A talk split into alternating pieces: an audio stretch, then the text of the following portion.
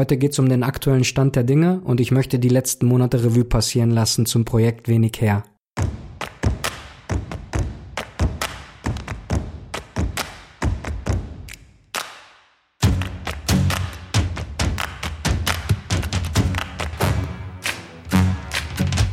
Zum Aufnahmezeitpunkt dieser Episode haben wir die erste Februarwoche und ich hoffe, ihr seid alle gut reingekommen ins Jahr 2020.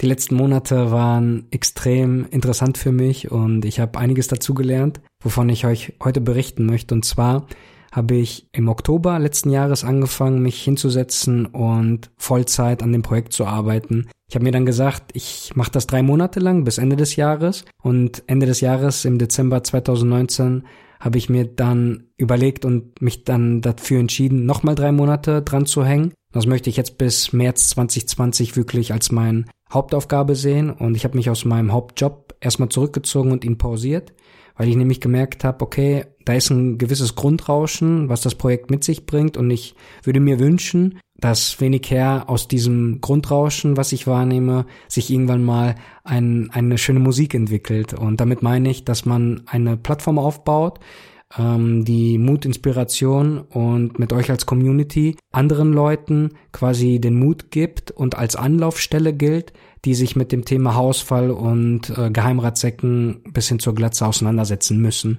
Und das hatte ich damals nicht. Und da kam auch der, die keimende Idee, dass ich diese Plattform aufbauen möchte. Das fing Ende 2018, Anfang 2019 an. Das waren wirklich nur lose Gedanken erstmal, die ich auf äh, Papier gebracht habe. Und dann kam das eigentliche Berufsleben und private Leben dazwischen. Und erst im Sommer 2019 bin ich damit zu meiner Freundin gegangen und habe ihr davon erzählt. Und so mit der Mentalität, hey, äh, meinte sie auch einfach machen, haben wir uns da hingesetzt. Ich erinnere mich noch, als wir dann die Spiegelreflex rausgeholt haben und die ersten Aufnahmen einfach gemacht haben zum Testen, so eine Art Prototyp und dieses Archiv, nenne ich es mal, das liegt gut verstaut in den Eingeweiden meines Macs und da soll es auch erstmal bleiben. Sorry für die Bildsprache. Die Sache ist halt die, dass es wirklich mir aufgefallen ist, ich muss das Schritt für Schritt angehen und ich kann das nicht übers Knie brechen, auch wenn ich gerne schnellere Schritte sehen würde. Aber ich habe gemerkt, mein Fokus kann ich immer auf einer Sache zu 100 Prozent geben, auf die ich mich dann gerade wirklich fallen lassen kann. Als Beispiel habe ich YouTube und zwar ich benutze YouTube seit, seit es YouTube gibt. Also ich erinnere mich in meiner Ausbildungszeit 2006, 2007 rum, glaube ich, war das, dass man da das erste Mal Videos im Internet umsonst in einer ziemlich miesen Qualität sich angucken kann, aber man war begeistert. Und wenn ich jetzt äh, ja 14, 15 Jahre einfach vorspule, sitze ich jetzt hier, versuche hoffentlich bessere Videos und in einer besseren Qualität abliefern zu können, womit ich und ihr dann auch zufrieden seid, aber aus Sicht des äh, Produzenten und nicht mehr aus Konsument. Ich habe keinen Fernsehenanschluss und wenn ich mich wirklich aufs Sofa hinsetze und so klassisch Fernsehen gucke, dann meine ich damit wirklich YouTube und ich glaube, ich bin nicht der Einzige. Kann euch sagen, das ist wirklich Tag und Nacht. Äh, ich habe extrem viel dazugelernt. Dimi hier aus Köln, der mir dabei hilft, äh, was mit Schnitt angeht und Video im Allgemeinen, Ausleuchtung, äh, Sounddesign, extrem interessant. Und ich bin dem Thema auch sehr offen, weil in meinem eigentlichen Hauptjob als User Experience Designer habe ich halt damit täglich zu tun, dass wenn jetzt ein Kunde aus egal welcher Branche, ob das jetzt ein Kosmetikbereich, Sport, ein Investor, äh, E-Commerce etc., da, da, da lasse ich mich auch gern fallen, weil mich dann einfach das Neue so interessiert, weil ich das vorher so nicht kannte und am Ende des Tages kann man dann sagen, okay, ich habe was dazugelernt und vielleicht kann ich das in meinem privaten oder beruflichen Leben dann weiter ausbauen, weil ich mir das Wissen vorher angeeignet habe. Genauso sehe ich das mit wenig her, was YouTube angeht. Und auch jetzt hier, diesen Podcast, den du hörst, ich habe jahrelang mit meinem ersten iPod, den iPod Photo war das, das war der erste iPod, der keine physischen Knöpfe mehr hatte, sondern dieses Clickwheel, wo man auf dem Clickwheel äh, draufdrücken konnte. Also das war mega damals. Der iPod Photo war der erste mit Farbdisplay. Also das Display war vielleicht so groß wie zwei Briefmarken nebeneinander, aber das war wirklich die Welt für mich damals. Und als dann die ersten Podcast veröffentlicht wurden, musste man noch sehr umständlich mit äh, einem Kabel an seinem Rechner gehen und sich dann Episode für Episode runterladen, draufziehen und man wusste halt nicht, worauf man sich einlässt, erst wenn man sich die Episoden wirklich angehört hat, damit man ein Gefühl dafür bekommt. Ich erinnere mich noch ganz genau, was das in mir ausgelöst hat, dass sich da jemand hinsetzt, die Zeit nimmt, über Themen zu sprechen, die ich dann für interessant gefunden habe und dann einfach mehr wissen wollte und ich mich dann immer umgehört habe, hey, kennst du diesen Podcast? Hey, was ist Podcast? kam dann immer zurück oder ja, was kannst du mir noch empfehlen? Also ich war wirklich wissbegierig nach mehr Inhalt zu bestimmten Themen und war dann halt mega froh, dass sich da jemand hingesetzt hat, die Expertise mitgebracht hat und lange Rede, kurzer Sinn, was ich damit sagen will ist, diesen Podcast, den du jetzt hier gerade hörst, bis vor kurzem wusste ich noch gar nicht, wie man überhaupt einen Podcast aufnimmt. Wie sieht's mit einem Mikrofon aus? Mit welchem Programm nehme ich das auf? Wie schneide ich einen Podcast? Wenn du das jetzt alles hörst, ist es halt wirklich ein Learning by Burning. Also sprich, ich verbrenne mir die Finger dabei, wie ich etwas Neues angehe, damit ich dann in Zukunft besser darüber Bescheid weiß. Ich bin total neugierig, wo das ganze Thema auch mit dem Podcast hinführt. Und ich kann euch so viel sagen, dass mich erfreulicherweise schon Kommentare erreicht haben von Leuten, die überhaupt keinen Haarausfall haben. Im Gegenteil, die haben halt volles Haar, aber die würden sich gerne mit mir unterhalten darüber, wie es denn aussieht für einen Außenstehenden, was in einem Kopf vorgeht, der wirklich von Haarausfall und den Ängsten überschattet ist. Und ich finde das total interessant und ich werde auf die Leute zugehen und äh, die einladen, dass wir ein Interview führen, weil mich auch deren Ansicht total interessiert und das, denke ich mal, auch ein Mehrwert ist. Das Thema Social Media hat mich jetzt auch die letzten Wochen beschäftigt und sehr interessant war auch zu sehen, wie die Kommentarkultur in den unterschiedlichen Netzwerken ist. Also bei Twitter und Pinterest ist da gemächlicher. Also da kann man sich eher einen Heuballen auf so einer entlegenen Straße vorstellen, was die Kommentare angeht und die Interaktion.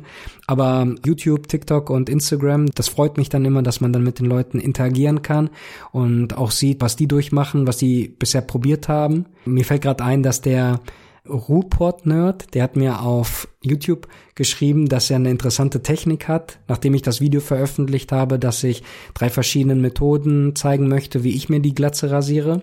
Und er hat dann Folgendes beschrieben, dass er erst mit der Elektromaschine sich einen Millimeterschnitt macht.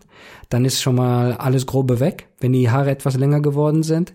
Anschließend geht er dann mit dem Nassrasierer drüber, aber lässt hinten am Nacken ein paar Mikrohaare stehen. Und dann dachte ich mir so, okay, was kommt jetzt? Und er beschreibt etwas, was ich aus meinem Alltag kenne, aber mich bisher noch nicht damit auseinandergesetzt habe. Und zwar, wenn man im Winter als Glatzenträger eine Mütze trägt und die Glatze wirklich spiegelglatt ist, dann rutscht sie. Die fängt an zu rutschen vom Kopf und dann kommt die Kälte da drunter und ja, man, man ärgert sich dann, aber man denkt nicht drüber nach. So war ich bis vor kurzem. Und der Ruhrport-Nerd hat dann geschrieben, äh, dass er diese Mikrohaare sich hinten am Nacken extra dran lässt, aus dem Grund, weil die quasi wie ein Klettverschluss arbeiten und die Mütze dann auf dem Kopf bleibt. Genius. Und ich habe mir dann überlegt, wenn ihr dann Interesse hättet, so eine Art Podcast oder einen Blogbeitrag mit Lifehacks als äh, Glatzenträger. Mich persönlich würde das mega interessieren. Wie seht ihr das? Lasst mir gerne eure Lifehacks zukommen und dann können wir gucken, was wir da daraus machen können.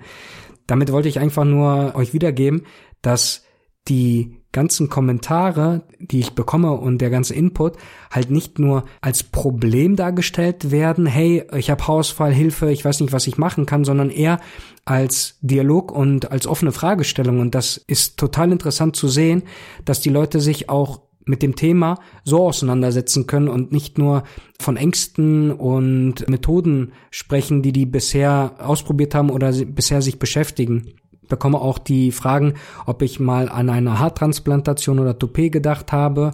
Und tatsächlich habe ich da in Zukunft einen Podcast und einen Blogbeitrag, den ich dann veröffentlicht werde. Und es ist sehr, sehr interessant, was da in den Köpfen der Leute vorgeht und lass mir sehr gerne weiterhin Input und Kommentare zukommen lassen. Ich freue mich wirklich sehr darüber.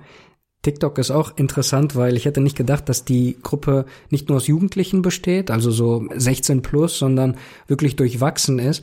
Da schreiben Leute auch darunter, dass die den Tipp mit dem Rasierhobel von ihrem großen Bruder bekommen haben und das jetzt auch benutzen.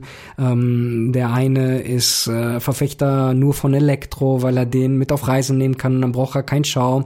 Auch alles total verständlich und mich, mich interessiert das halt auch zu sehen, wie die Leute auf welchen Plattformen wie reagieren.